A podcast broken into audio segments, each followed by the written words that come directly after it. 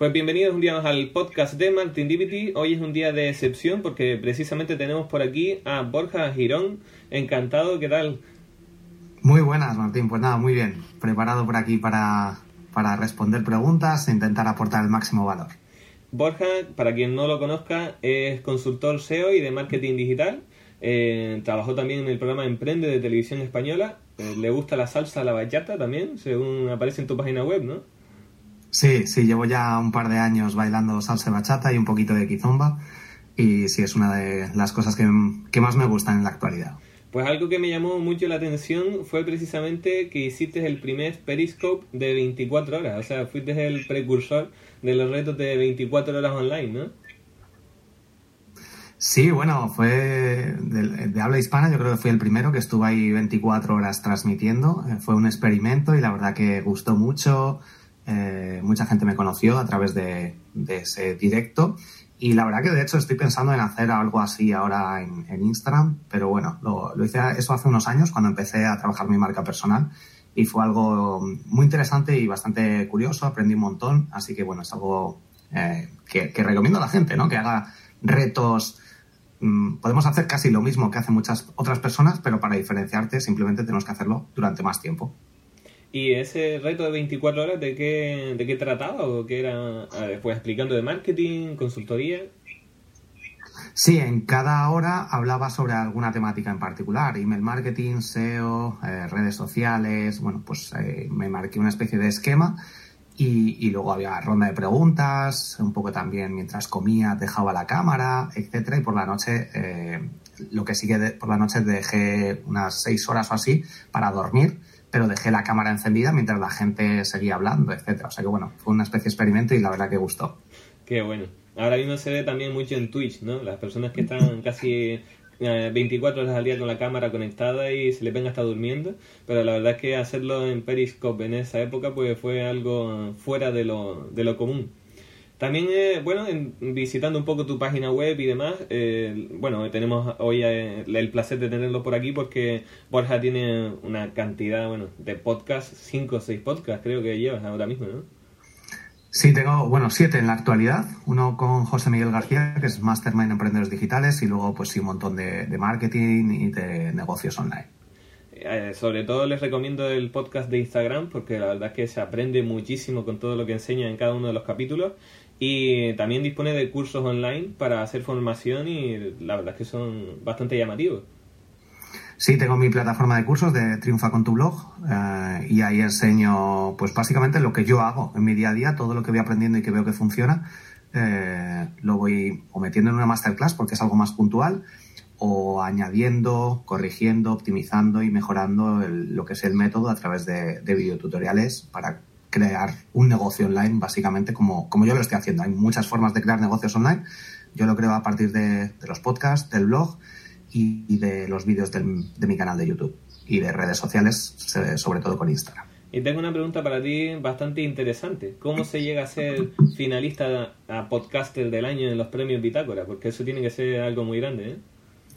Bueno, al final son unos premios que simplemente hay que presentarse y, si no hay mucha competencia, que, creo que fue así como, como conseguí hacerlo, y el contenido gusta, es bueno, pues al final, bueno, pues vas subiendo posiciones y, simplemente pues también un poquito de estrategia de mandar algún email a la lista de, email marketing que tengo, eh, comentarlo por redes sociales para dar un poco de notoriedad y bueno, sí, fue algo interesante también después del, trabajo que hay detrás. Qué bueno. Hombre, hay muchos creadores de contenido, sobre todo en Twitch, en YouTube, que ahora mismo se están abriendo podcasts porque saben exactamente que están teniendo bastante tirón. Eh, hay una, una moda creciente, de, eh, hasta Spotify se ha sumado, ¿no? Añadiéndolo dentro de la, su lista de contenidos. Y también hay una moda de ser influencer, ¿no? Ahora parece que todo el mundo quiere tener miles de seguidores y, ser un referente en su sector, aunque realmente después el contenido no les acompañe, o sea, simplemente por ver un numerito grande en su, en su Instagram. ¿Qué opinas de este movimiento que se está creando últimamente para nada más que eso, ocupar ego en vez de crear contenido de calidad o de aportar valor al, al usuario? Bueno, con respecto a esto ya depende un poco del público. Si al final los seguidores crecen de forma orgánica, hay dos puntos clave. Uno, que la red social potencie esos seguidores, que te muestre, porque si no te muestra la red social es muy difícil crecer, por muy bueno que sea el contenido. Y dos, depende del público. Si al público le gusta ver fotos donde, o, gente bailando, es el público el que decide qué es lo que, lo que quiere ver y lo que le aporta valor, le entretiene o lo que sea. Y ahí es donde nosotros como creadores de contenido, como a la hora de generar un negocio online, sobre todo, que es en lo que me enfoco yo, tenemos que aprovechar ese tirón para, bueno, pues aprovechar las tendencias y eh, generar esa notoriedad para que la gente nos acabe siguiendo, más allá de un número de seguidores que puede ser más o menos eh, sin, ningún propósito detrás. Entonces, bueno, a lo que yo me centro es a, ver ese propósito, a, estudiar y ver cómo funcionan las redes sociales y sobre todo no a tener un número, sino a que ese número al final rentabilicemos el trabajo que estemos haciendo para poder seguir haciéndolo, para poder seguir ayudando, para ofrecer soluciones eh, a problemas y, llegar a más gente, que al final es de lo que se trata.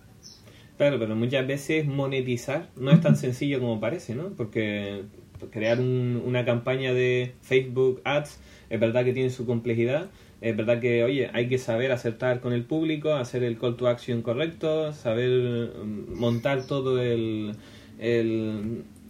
todo lo que es la campaña publicitaria para que después tenga un éxito. Y parece que, bueno, ustedes también ayudan en ese sentido o, o simplemente hacen consultoría. Bueno, yo eh, con respecto a eso no hago, no tengo clientes, por así decirlo. Sí que hago algunas consultorías puntuales, pero básicamente, de hecho, en mi página web, ahí en la sección de servicios, tengo las consultorías, pero luego, como sé que hay gente que necesita un diseñador, un responsable SEO, alguien que te lleve las campañas o las redes sociales o el Facebook Ads o lo que sea, recomiendo, tengo un listado de personas que, que realizan esos trabajos y que, bueno, pues lo hacen muy bien. Entonces, en esa parte de negocio yo no me enfoco ni quiero enfocarme por tanto, yo tengo otros sistemas de, monetización que, como dices, pues efectivamente es la parte difícil. Conseguir seguidores, conseguir llegar a gente, conseguir likes. Para mí es la parte más o menos fácil, eh, porque hay un contenido que al final pues es más fácil que, la gente le dé like o que crezca. Eh, fotos de animales, fotos más personales, fotos bueno, pues, de, distintas temáticas, pero que en muchas ocasiones eh, es más difícil monetizar o es más difícil ver ese punto de vista del emprendedor.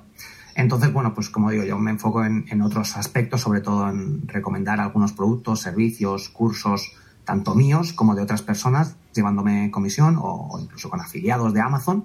Eh, y yo voy más por, estas, por ese otro sistema de negocio que hay, como digo, al, inicio hay muchas formas de generar ingresos, pero eh, es distinto. El número de seguidores, hay muchas cuentas en Instagram que tienen millones o miles de seguidores y no ganan dinero eh, está bien, hay algunos que no quieren o no lo han pensado, otros que a lo mejor no lo consiguen porque no saben hacerlo, pero para mí es lo, importante, ¿no? El, llegar a gente, el, vivir de, lo que me gusta, me apasiona y de esta forma puedo seguir creando contenido y no depender de terceros o trabajar para otras personas sin ofrecer todo lo que yo voy aprendiendo.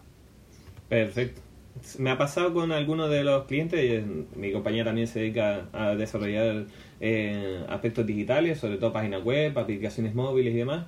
Hacemos alguna gestión de redes sociales, pequeña cosa, a lo mejor mantener una red durante X meses, pero sí nos han llamado que, por ejemplo, dicen, oye, pues mira, es que Instagram nos está bloqueando, es que Instagram nos está haciendo shadow ban. Y está pasando muy a menudo, con mucha más mm, cantidad de, de incidencias en el último tiempo que, por ejemplo, hace seis meses o hace un año. ¿Crees que el algoritmo de Instagram ha cambiado o que esa inteligencia artificial que están implementando ahora está un poquito más mm, certera a la hora de poner la restricción? Bueno, con respecto a las campañas de publicidad, sí que están bloqueando más cuentas porque ahí sí que el algoritmo a la hora de gestionar las campañas de publicidad, por ejemplo en Facebook Ads, pues está fallando. Yo he hablado con, eh, con el equipo de soporte en muchas ocasiones y hay tanta demanda, tanta gente haciéndolo, que al final pues las restricciones son muy limitadas o, tienen en cuenta muchas cosas que al final no es perfecto. Con respecto a lo que comentas del ban en Instagram, eh, en el 99 o más por ciento de los casos yo diría que no es así. Simplemente que hay mucha más competencia, que Instagram ahora mismo está potenciando o mostrando otro tipo de contenido, por ejemplo el formato Reels eh, y algún tipo de contenido en concreto, y por tanto se centra en otras métricas. Eh, y antes, a lo mejor hace dos, tres años, con el mismo contenido, la misma estrategia, se crecía muchísimo más que ahora. Como digo, hay mucha más competencia, Instagram ha afinado un poquito más y, está pues promocionando algunas partes de su contenido y algún tipo de contenido que le conviene. Entonces, eh, sabiendo esto, eh, como digo, pues no vamos a tener tanto alcance como, como podíamos tener antes si seguimos haciendo lo mismo que hacíamos antes. Por tanto, yo creo que no, no es que no nos hayan limitado el alcance, sí, bueno, sí que nos lo han limitado hasta cierto punto, pero por estas condiciones y no porque hayamos, nos hayan penalizado o algo similar. Eso en el 99% de los casos. Claro, y eh, queda muy bien explicado, por ejemplo, en el último reel o de los últimos reels que han subido precisamente a tu Instagram, a Borja Girón, donde se ve precisamente dónde podemos encontrar en la cuenta de Instagram si nos han penalizado, ¿no? Que hay una, una sección que ya hasta yo que estaba ahí, donde nos dicen si hemos tenido eh, alguna restricción por parte de Instagram por hacer malas prácticas y demás. Y bueno, llegados a este punto, eh, hablando también de tu cuenta, 30.000 seguidores, una gran comunidad detrás y una, una muy buen, bueno, muy buen alcance tanto en los reels, en las nuevas tendencias. Lo que sí es verdad que veo que eh, pones mucho contenido eh, para intentar aportar un valor, aportar esos, esas fases, esas etapas, esos pasos que hay que seguir para poder tener éxito en redes y, y tener una continuidad en, la, en las mismas, ¿no? ¿Qué es lo que también te ha motivado a ti a llevar ese camino? Y no, por ejemplo, a fijarte solo en las masterclass y, hacerlo más comercial el contenido? Bueno, el punto más importante es ofrecer algo que a mí me funciona y, que sobre todo lo, que voy aprendiendo que lo descubra la gente que quiere hacerlo. ¿eh? Instagram es una plataforma que me ayuda mucho de una forma muy fácil, entre comillas, y rápida para compartir este tipo de conocimiento y, pero yo sé que Instagram a lo mejor no es la mejor red social para esto. Entonces hay un público que sí que está ahí. Como comentabas, hay cierto engagement, ciertos comentarios, sobre todo desde que estoy, pues he mejorado el diseño, estoy más centrado en, en lo que es eh, el engagement y el alcance. Pero más allá de eso, pues yo no le dedico demasiado tiempo a distribuir el contenido, que es algo que si quieres crecer en Instagram hay que hacerlo, pues crecer de forma orgánica eh, comentando en cientos de, otras cuentas relacionadas para que te descubran, compartiendo en otras redes sociales, en grupos de Facebook, en Pinterest, eh, sabiendo cómo funciona Instagram, es dedicarle tiempo detrás. después de la publicación no es publicar y olvidarte y esperar que, Instagram haga el trabajo, porque Instagram ya no hace el trabajo. Y la otra opción es con publicidad, dar a conocer mediante invertir en, en esos contenidos que te interesan para darlos a conocer y conseguir seguidores y llegar a esa gente que no te ve de otra forma. Em, yo he tirado más por esa otra parte, aunque ahora mismo estoy un poco, he parado la, estrategia porque me bloquearon por tercera vez la cuenta publicitaria y bueno, pues ahora estoy un poco pensando en si seguir por esa estrategia, la estrategia de dedicarle 3, 4, 5 horas a promocionar algunas de mis de mis eh, publicaciones para que llegue a más gente, de momento no me compensa invertir ese tiempo. El dinero sí que me puede compensar, pero bueno, estoy ahora mismo simplemente ofreciendo contenido de valor a la gente que me conoce. Entonces, pues bueno, decidí eh, este formato porque creo que es más fácil de que la gente lo consuma, de que la gente aprenda de una forma más rápida eh, todo el conocimiento, pongo los resúmenes, los puntos clave y eso yo creo que está gustando a ese público que realmente le interesa y, le está funcionando. Entonces, por eso estoy siguiendo este formato, analizando los datos, viendo feedback, opiniones que me da la gente para, seguir mejorando. Entonces tú dirías, porque si ponemos por una banda eh, la publicidad de pago para intentar conseguir esos leads y que nos sigan en la cuenta, y si ponemos por otro lado eh, la parte orgánica de comentarios, like y mejorar ese engagement, ¿Tú dirías que la, esa segunda parte, la orgánica, da mejor resultado que, la de pago? ¿O cómo quedaría? No, depende de lo que inviertas. Eh, si inviertes más dinero, vas a conseguir más resultados. Si dedicas más tiempo, vas a conseguir también buenos resultados. Eh, si pagas, vas a conseguirlos más directamente. Si no, necesitas dedicarle mucho más tiempo, muchas más horas durante un periodo de tiempo. Lo ideal sería combinar ambas, eh, dedicarle tiempo tú a distribuir en redes sociales, a comentar en otras cuentas, aportando realmente valor, dando tu punto de vista, con estrategia. Lo he comentado en una de mis últimas publicaciones, cómo hacer comentarios que aporten valor. Eh, y la otra, pues ver esos, esas publicaciones que atraigan a nuevos seguidores, que aporten valor, que la gente viéndolas diga, voy a seguir a esta cuenta y, eso sería lo ideal, combinar ambas.